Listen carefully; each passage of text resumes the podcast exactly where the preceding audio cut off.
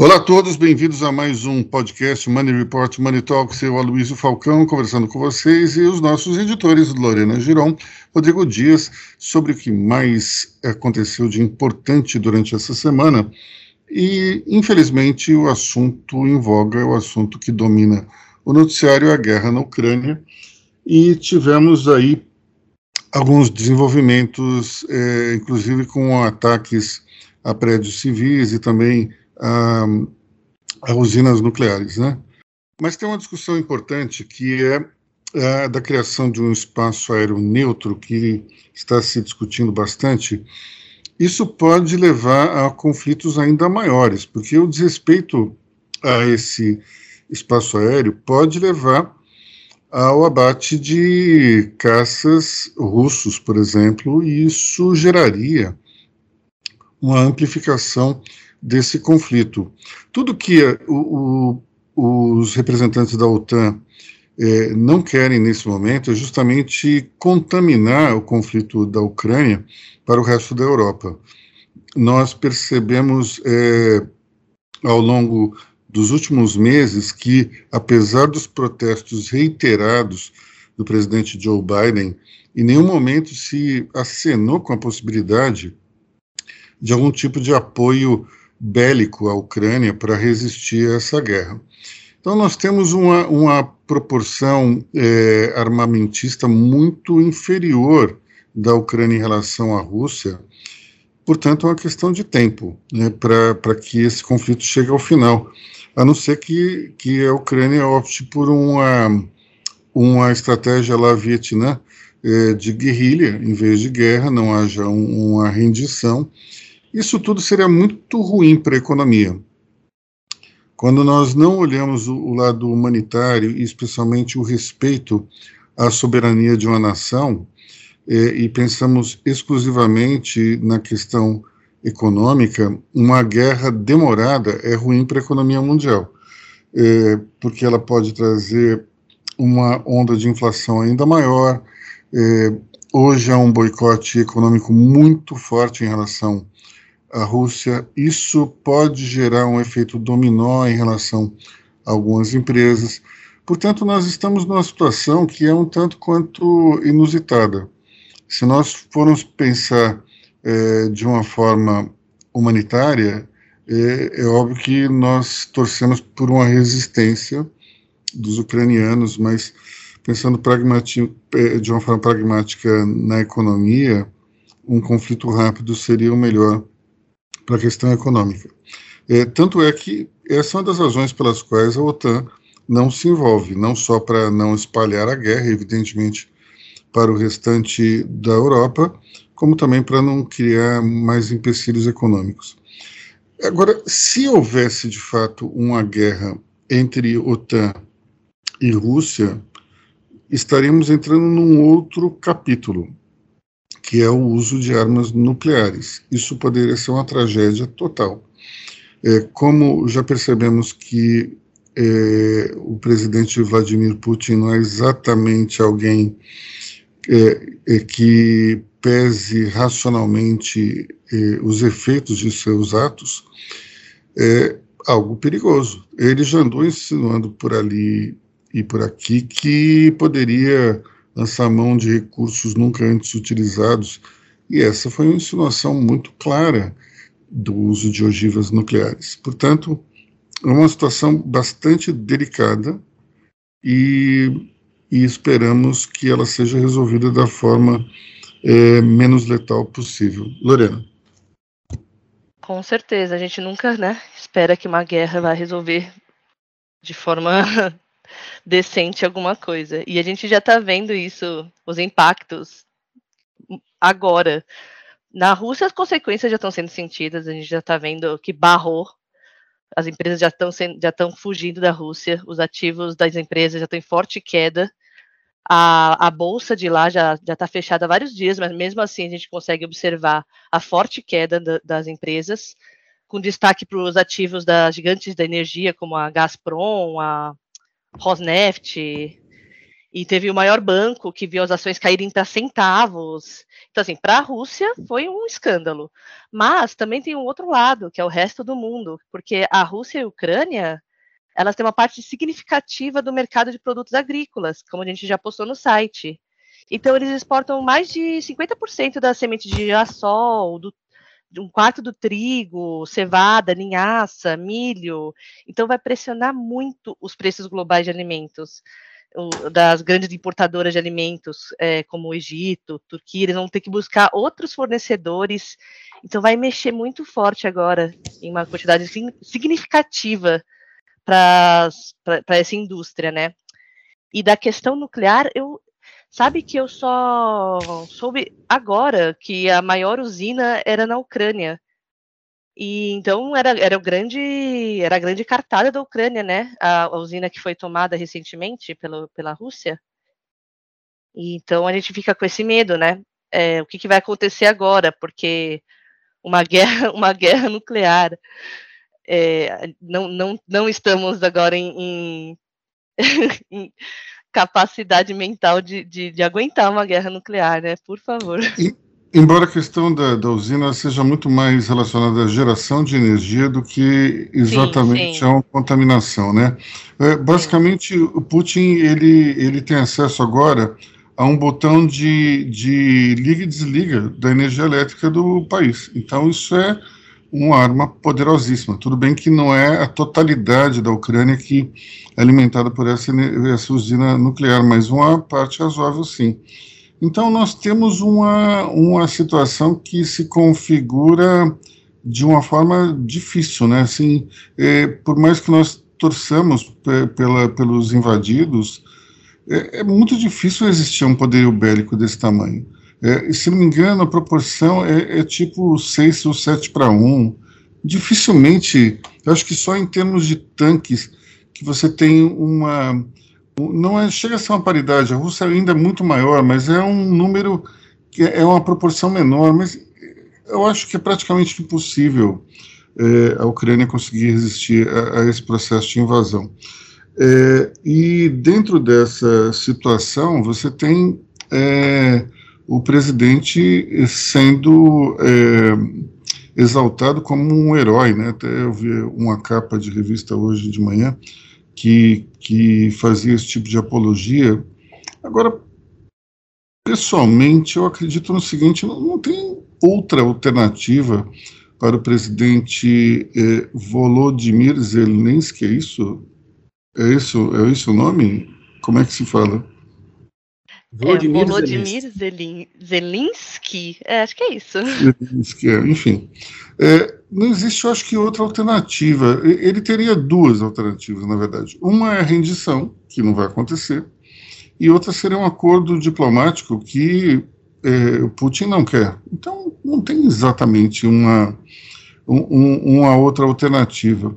Embora eu acredite que por trás desse conflito todo exista uma ou uma ingenuidade ou então uma irresponsabilidade muito grande. Porque achar que Putin iria aceitar de bom grado os mísseis antibalísticos da OTAN na, no quintal da casa dele, que é a Ucrânia, é algo ou ingênuo ou muito arriscado. Foi um movimento. Mesmo. Né?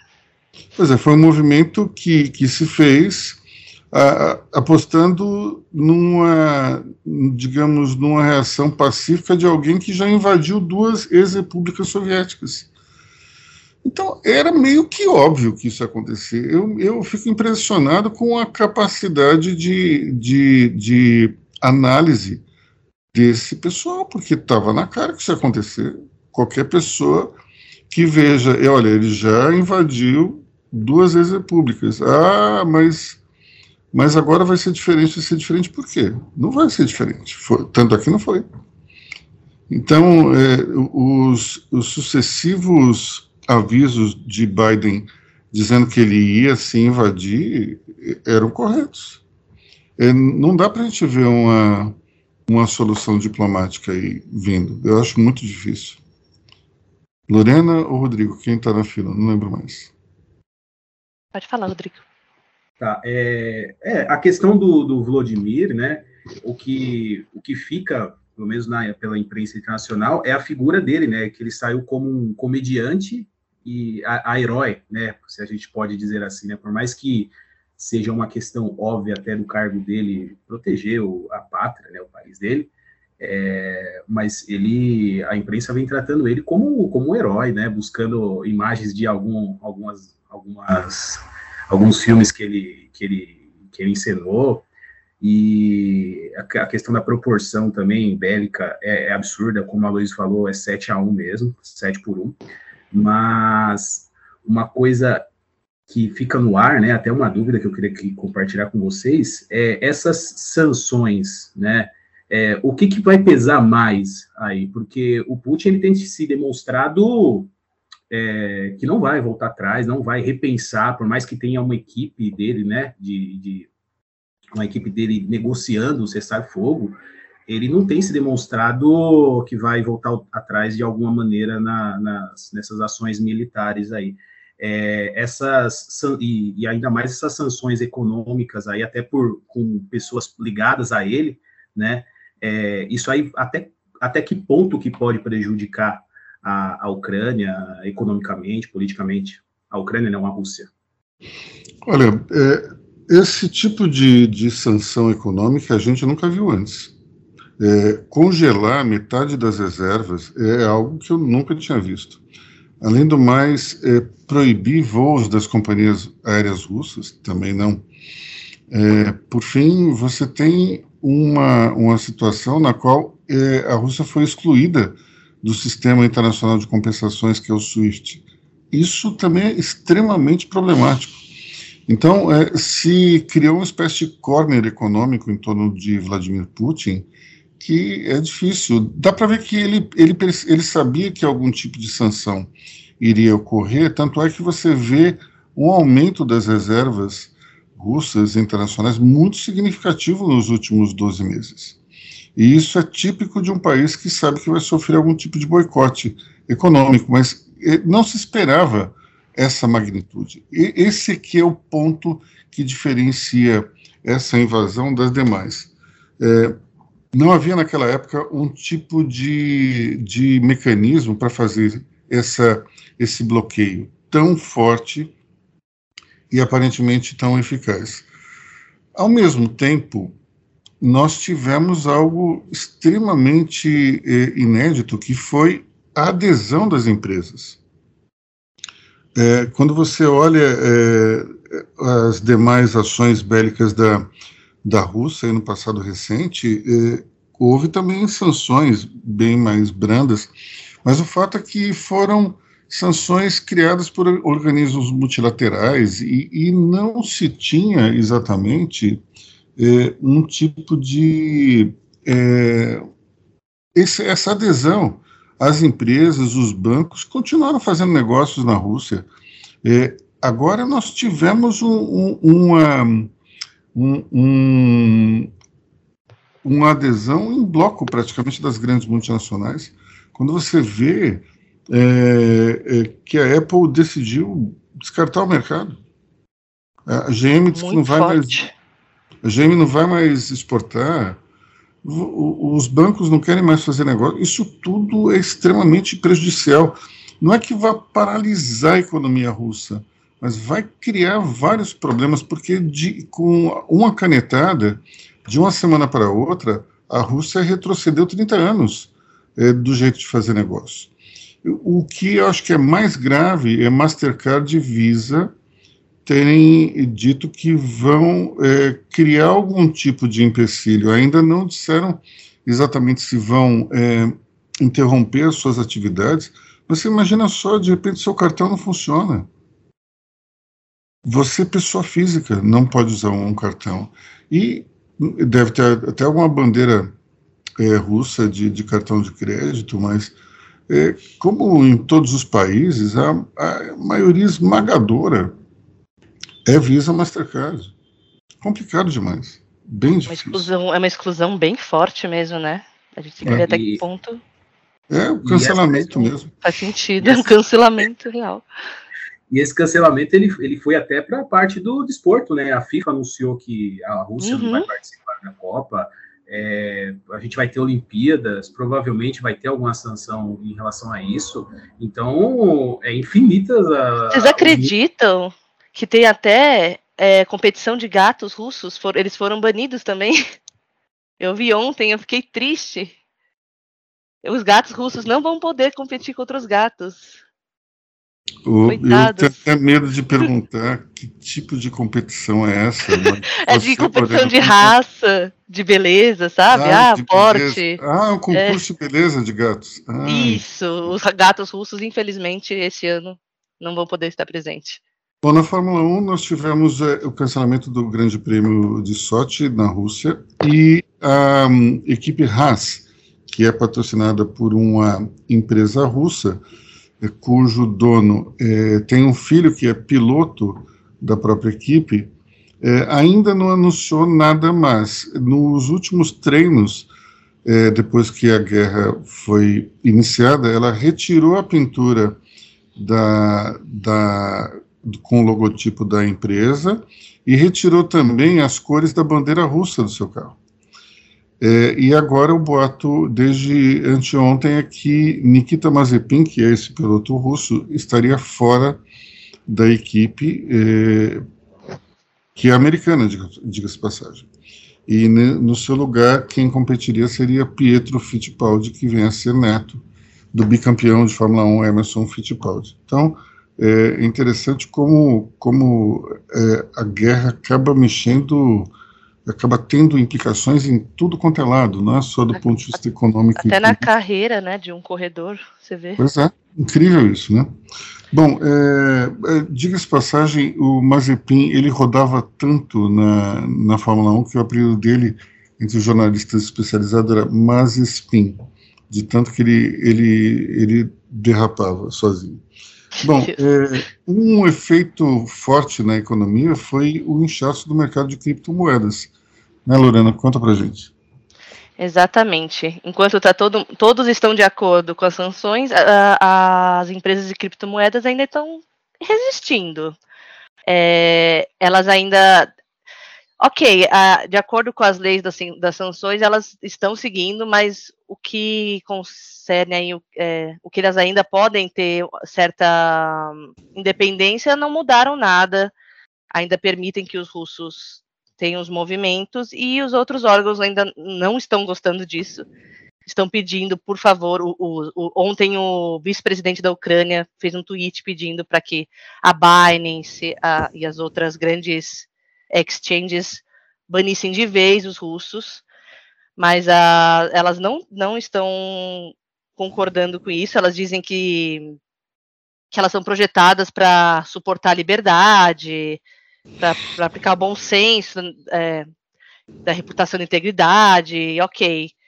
Mostrar que assim, que, que, é uma, que é uma comunidade de indivíduos independentes, que pode ser eficaz, mas que assim, mesmo assim eles vão, eles vão continuar seguindo as leis e não sei o quê. O que, que isso o que, que isso está trazendo? agora está trazendo que, várias questões nesse mundo que o mundo da criptomoeda ainda está muito perdido, né? Eu acho que agora, com, com a guerra, ele vai começar a se estabelecer. Por quê? A criptomoeda antes se mantinha num campo bem neutro. E agora vai ser isso, ela vai ter que se posicionar. É, a criptomoeda vai poder ser usada para evitar sanções? É, segundo especialistas, disseram que Acredito que não, porque a liquidez não é suficiente. É, a fração de, de movimento é muito pequena da quantidade de dinheiro que, que eles querem movimentar. Mas, mesmo assim, só, só dos, dos presidentes, dos CEOs, autorizarem a, a, os russos a, a, continuarem mexer já, já, já implica aí um, uma, uma pequena guerra, sabe, entre, entre negócios. Mas, mas a minha dúvida do ponto de vista tecnológico é: eles hum. podem proibir alguém de movimentar uma criptomoeda apenas pela nacionalidade? Podem. Então vamos podem. lá. Eu nasci na Rússia, mas eu leciono em Stanford, nos Estados Unidos. Ok. Eu sou russo ainda. Eu tenho dupla nacionalidade, porque eu me naturalizei americano, nesse exemplo hipotético. E aí? Eu estou proibido ou não de mexer em bitcoins? É uma ótima pergunta. Temos que ir porque atrás. Você tem, você tem muito russo que está, é. que está espalhado por aí, especialmente depois que acabou o comunismo, você uhum. teve uma imigração muito grande, é, especialmente para os Estados Unidos, onde já havia alguns é, desertores, né? Você, desde a época de Gorbachev, você vem uma, um fluxo bem razoável de russos indo para os Estados Unidos. Então, é, só a nacionalidade me parece ser uma coisa esquisita, mas enfim.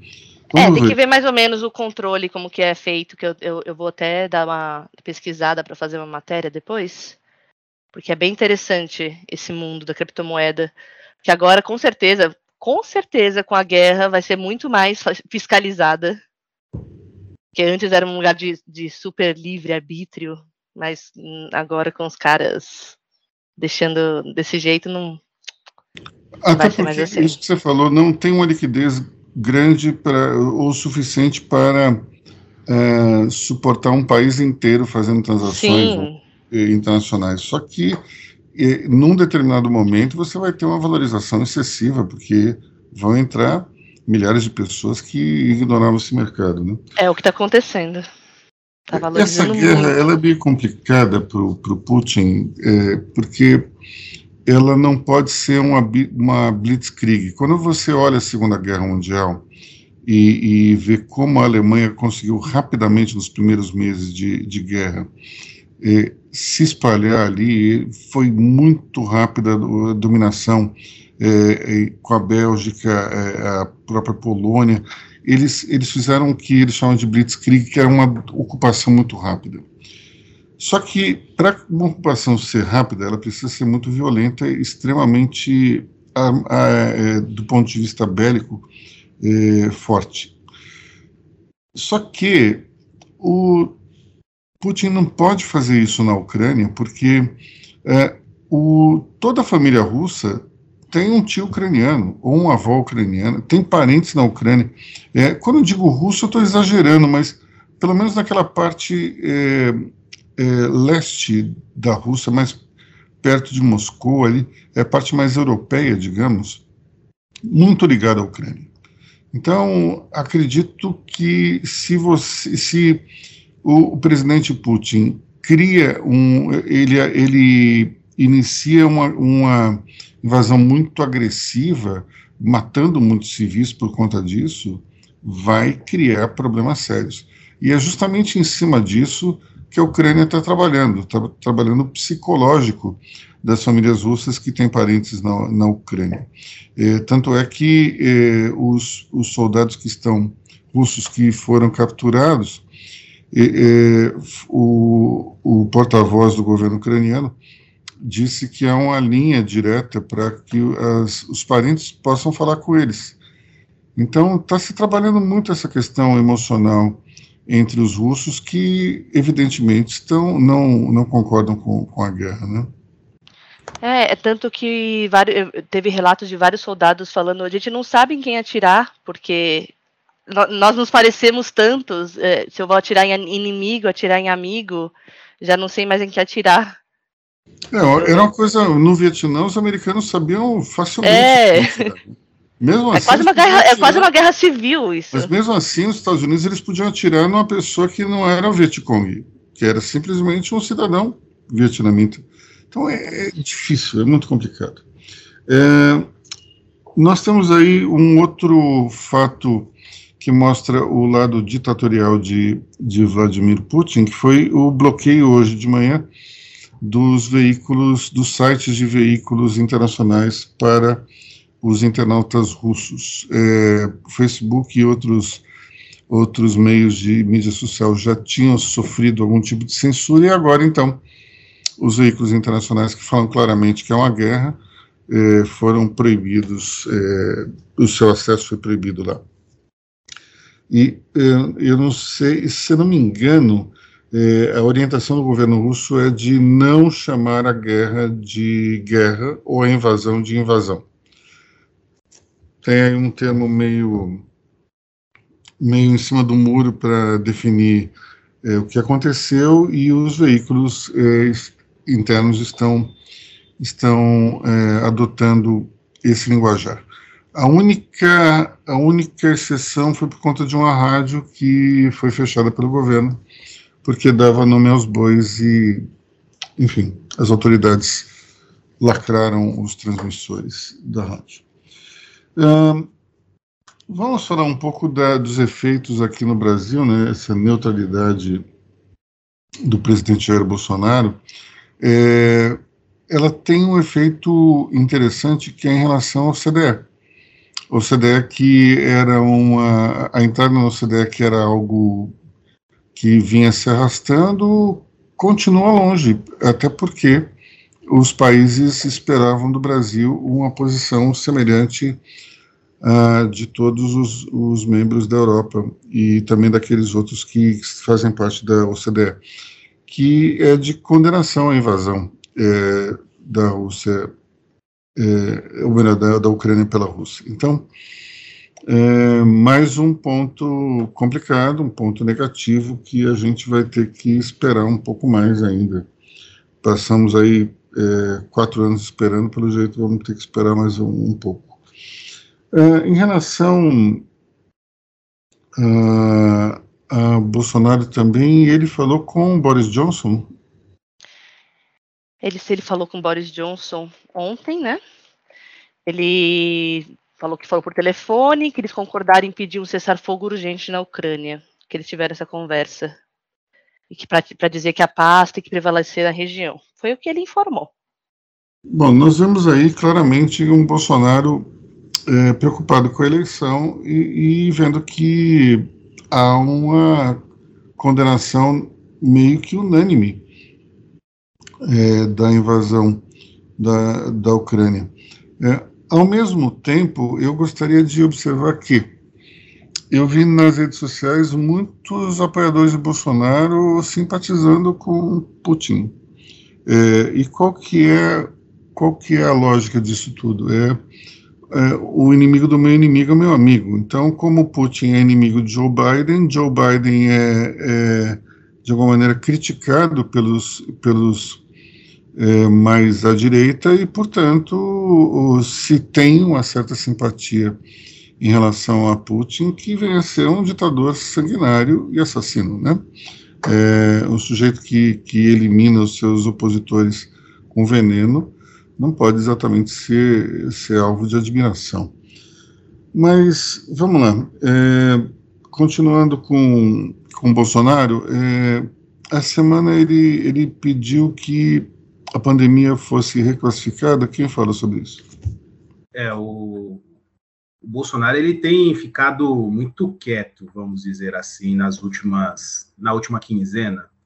A gente não sabe aí se os efeitos de, de um reposicionamento dele em relação à própria política eleitoral já já está fazendo efeito, mas ele ele solicitou, né, ao ministro Marcelo Queiroga para para fazer que o Ministério da Saúde fizesse um, um estudo para rebaixar um estudo de, de viabilidade para rebaixar o status da pandemia no Brasil para endemia, né? É, o Ministério da Saúde ele confirmou, mas assim é, a gente sabe que existem existem dados, né, a serem a serem considerados e muitos órgãos é, de saúde no Brasil já se posicionaram até contra, apesar que um estudo, ele, ele, o que foi pedido foi é um estudo, por mais que o Bolsonaro queira rebaixar esse, esse status, né? Agora, sim, o ponto que fica é, o Bolsonaro tem se mantido muito quieto, né, em relação a, a, a tudo, né? É, ele, ele passou a fazer media training, passou a, a ter uma posição diferente em relação à pandemia, é, de, de, se pronunciar mesmo, né? Apesar que no carnaval ele foi novamente lá para o Guarujá e causou aglomeração e tudo mais, mas é, que ele tem tentado, ou alguém tem tentado forçar ele mudar de postura, isso é fato. É, claramente tem alguém controlando a boca dele, né? É, tanto que essa coisa do Boris Johnson, ele. Foi o próprio Boris Johnson que ligou para ele. Eu esqueci de mencionar isso. Não foi o Bolsonaro que foi atrás, foi o primeiro líder mundial que foi atrás do Bolsonaro para saber a posição dele. Porque ele tá. Por ele se manter tão na dele. Então é, como o Aloysio disse antes do podcast, até o silêncio do Bolsonaro já, já, já mexe com as notícias, já mexe com, com o país. Bom, nós temos, é, nós temos aí, é, dentro desse clima eleitoral, uma, uma certa revolta entre as hostes bolsonaristas em função das pesquisas. É, até, é, de novo, é, essa semana, nós tivemos uma onda de memes dizendo que as pesquisas estão erradas ou são fajutas. Eu fico imaginando, pessoal, é, como é que mais de 10 institutos diferentes vão, vão roubar as pesquisas do mesmo jeito? Ou ainda, eu, eu me pergunto, é, por que, que instituições financeiras que fazem suas pesquisas vão, vão ter algum tipo de, de conivência com a fraude? Não tem sentido nenhum. É, eu comentava com um amigo que é bolsonarista ferrenho aí nessa, nessa manhã que subestimar o desempenho do Lula é flertar perigosamente com a derrota. E acho que existe um problema muito sério aqui, que é o seguinte: a, toda a narrativa da esquerda é uma narrativa que ela, ela pega muito o emocional das pessoas. Quando você fala em fazer o bem, em, em, em dividir a, a, riqueza dos ricos e distribuí-la aos pobres, isso é algo muito fácil de se trabalhar do ponto de vista emocional.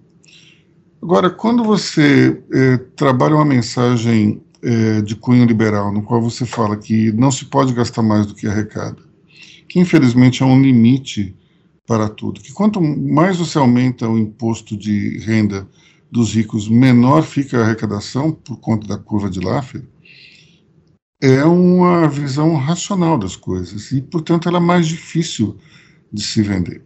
Eu não estou fazendo nenhuma apologia a, a Jair Bolsonaro ou fazendo alguma crítica a Lula. O que eu quero dizer com isso é o seguinte: é, hoje os empresários ficaram sem uma voz para defendê-los na campanha. É, os empresários que procuram um ambiente de negócios melhor, procuram um, um, governo que cobre menos impostos, que não tenha déficit público e, portanto, é, vão é, trabalhar numa, numa cunha fiscal mais branda num Estado menor que privatize as suas estatais, que sugam recursos preciosos da sociedade. É uma, um ambiente de negócio que tenha mais liberdade, não seja tão regulado, no qual o sistema tributário não seja essa baderna infernal que nós temos aqui, em que empresas grandes têm que ter departamentos de 30, 40 pessoas só para calcular os impostos municipais estaduais e federais. Enfim, se o, o, empresário ele não tem hoje alguém que o represente dentro desse quadrante de questões. É, quando você olha tanto o Bolsonaro como o Lula, eles não querem saber desse tipo de situação.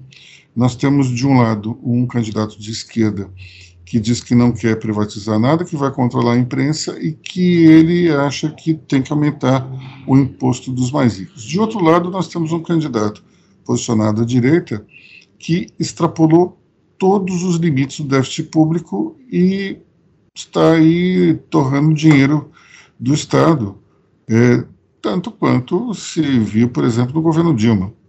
Então, o que eu enxergo é o seguinte: o empresário hoje não tem um representante. Quando a gente fala da, da terceira via, os candidatos estão tão lá embaixo em termos de intenção de voto que, no fundo, no fundo, a eleição vai acabar entre esses dois mesmo, no segundo turno. E daí, como é que faz? Eu posso estar errado, claro. é, alguns candidatos pode, pode crescer, mas hoje o que está melhor posicionado é Sérgio Moro, que tem que ele sofre uma rejeição tanto dos eleitores de Lula, Lula como dos eleitores de Bolsonaro. Então, como é que vai ser? Como é que o empresário vai, vai, vai se sentir representado por esses candidatos? É, João Dória até tem um, um, discurso, até como o Sérgio Moro tem também, é, de apoio ao, ao, empreendedorismo, de melhor ambiente, ambiente de negócios. Mas o fato é o seguinte: o que a gente enxerga hoje é uma disputa entre dois extremos e nenhum dos extremos acaba sendo bom para o empresariado, embora, evidentemente, que a visão de uma candidatura a Bolsonaro é menos danosa, talvez. Mas aí a gente fica de novo naquela discussão do menos pior. Isso é muito ruim. A gente deveria ir para um cenário no qual tivesse a melhor opção e não a menos pior, né? Hum, é, observando, coisa, né? observando essa carência, se a gente pode dizer assim, de, do, do, do empresariado, Aloysio, essa semana a Folha deu até uma matéria falando da que o Lula está preparando um, um, discurso, né, uma linha lógica aí de raciocínio, é, para acolher é, esse discurso que justifique o impeachment da Dilma, justamente para ir de encontro ao, ao, pensamento do empresariado, que foi a favor do impeachment da Dilma, considerando aquele momento de crise política, econômica.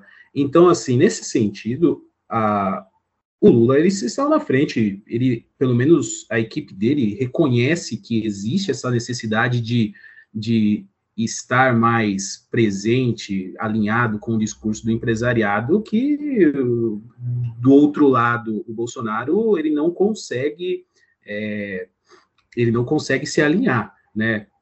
É, a gente, como você disse, o Moro e o Dória ele tem, eles têm um discurso semelhante, né?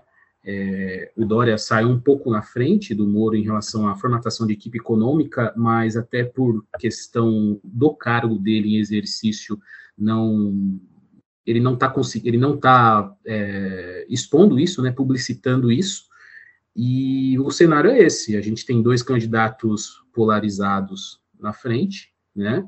É, e, a, e, a, e o empresariado, ele, o único candidato que é o Lula, que é o candidato de, de esquerda que não vai não quer privatizar, ele ele é o, o primeiro até o momento que se posicionou aí para acolher um discurso do empresariado é, apoiando aí o que tentando criar, que a gente nem sabe que tipo de discurso que seria esse, é, se vai se vai ser contraditório tanto que ele defendeu, né, é, justificando o impeachment da Dilma. Bom, nós temos é, é, entre os empresários, é, a relação entre Bolsonaro e os empresários é uma relação meio esquisita, porque o Bolsonaro ele fica esperando a adesão que virá na sua maioria no segundo turno. Uma parte vai para o Lula, mas a maior parte vai para o Bolsonaro. Isso, isso me parece muito claro. Vai, vai digamos, vai meio que a contragosto, mas vai. Alguns vão ficar no voto nulo branco, e alguns lá para o lado do, do, Lula, mas a maioria vai para o lado do Bolsonaro. Isso, quanto a isso, eu não tenho muita dúvida, não. É, Bolsonaro seria encarado como, sei lá, um mal menor, sei lá. Mas o, o fato é que é, não existe uma, uma, uma identificação. Esse é o problema. Não, não há um candidato que o empresário olhe e fala, esse é o meu candidato. É, na sua maioria, né? Claro que você tem aqui e ali outros que que se identificam, mas na maioria isso não acontece. É, bom, para encerrar, vamos falar dessa questão das máscaras que voltou a, a ser debatida. É, nós temos aí um, vários, vários organismos já começando a pressionar para que se abandone o uso de máscaras aqui em São Paulo, pelo menos é, na, nos ambientes mais abertos. Já se fala que isso poderia ser adotado na semana que vem. Um, eu tenho um amigo que está na Disney e eu vi as fotos que ele postou. Ninguém usando máscara. Ninguém. Sabe aquelas filas que serpenteiam? A pessoa fica uma hora e pouco ali antes de entrar no, nos brinquedos mais disputados? Ninguém usa máscara. Então, é, nos Estados Unidos as pessoas já meio que passaram a borracha. É, inclusive, eu acho que, se não me engano, Nova York, é, internamente, em ambientes fechados, também não está se usando. Então, é, a gente se pergunta por que usar máscara aqui em São Paulo ainda. É, a explicação dos técnicos é que ainda não temos uma, uma proporção é, segura para que isso ocorra. Eu, sinceramente, tenho minhas dúvidas, porque eu acho que quando você compara os vacinados com os imunizados, me parece um número alto. E, ao mesmo tempo, as pessoas estão esgotadas. Eu acho que, psicologicamente, hoje até escrevi sobre isso, é, são dois anos que valeram mais do que uma década. As pessoas estão num esgotamento emocional gigantesco.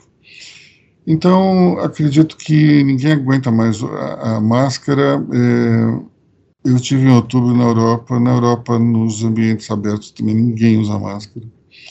Está, eu acho que havendo uma espécie de, de rebelião silenciosa. E o único ponto que me parece complicado ainda é nas escolas, porque o nível de vacinação entre as crianças ainda é baixo. E os adolescentes, aparentemente, é, é bastante razoável Embora minha filha de 13, por exemplo, ainda não tenha recebido a terceira dose, ela só vai poder se vacinar nos próximos dias, mas me parece que é, nas escolas é isso onde pega mais. Minha filha me contava ontem que ela faz educação física de máscara. Isso é extremamente incômodo, desconfortável. Mas é, se é a regra, é a regra. Não tem que, que se discutir. Eu só acredito que talvez estejamos chegando ao final disso tudo. É, Lorena, quase te chamei de Miriam agora, viu? o nome da minha mãe. É, é, eu acredito que, assim como você falou, a gente está muito esgotado, está muito cansado. Outro dia eu ia, por exemplo, dar uma volta na praça, só que eu falei, ah, não, não quero usar máscara agora, sabe, me cansa, vou, sei lá, andar de esteira, não vou andar na, na praça. Porque a gente está muito, muito, muito exausto. Só que ao mesmo tempo ainda, ainda tem dados científicos que nos assustam, é, ainda tem coisas que, que deixam a gente apavorado, né? Então, eu, eu, eu, pelo menos ainda tenho medo de ficar sem máscara. Mas é assim como você falou, tá tendo, com certeza tá tendo uma rebelião silenciosa. Eu falo com meus amigos que eram assim, eram militantes fervorosos de assim, não sair de casa, que estão indo em festa, que estão sem máscara, e falaram assim, não aguento mais, não vou mais, chega. Porque agora virou assim, parece que as pessoas estão considerando uma doença que uma doença igual a todas as doenças que matam algumas pessoas. Um, uma gripe, uma, como, como diria Bolsonaro, uma gripezinha, estão tratando assim. E as, que, que talvez mate um, mate outro, mas como estamos quase todos com as doses, provavelmente não vai me matar. Então, então a gente está né, nesse, nesse, rebanho é, cansado de, e, e, e torcendo para não para não não ter outras outras consequências. Mas sério, eu eu por exemplo, cara, eu sou muito de usar máscara, sou muito de me cuidar, sou muito só que eu relaxei demais esses últimos meses. Imagina o resto das pessoas. A gente, a gente realmente não tá aguentando. Eu, eu, eu fico imaginando. Eu, eu é. tenho a impressão que, se você olhar, é, só um instantinho, Rodrigo, se você olhar o comportamento das pessoas na gripe espanhola, de 1918 a 1920, não foi muito diferente, não. Chegou a hora que as pessoas simplesmente cansaram e falaram: vamos para a imunização de rebanho, é isso aí. O, o, ninguém consegue é, lutar contra o, a vontade popular. E, infelizmente, as pessoas se cansaram. Rodrigo. É, o, a gente vai, queira ou não, o legado sanitário ele vai existir, né? Eu acho que a questão da máscara ainda esse ano vai, vai virar uma coisa mais cultural, né? Individual também. Até porque o próprio governo paulista ele, ele quase liberou, né?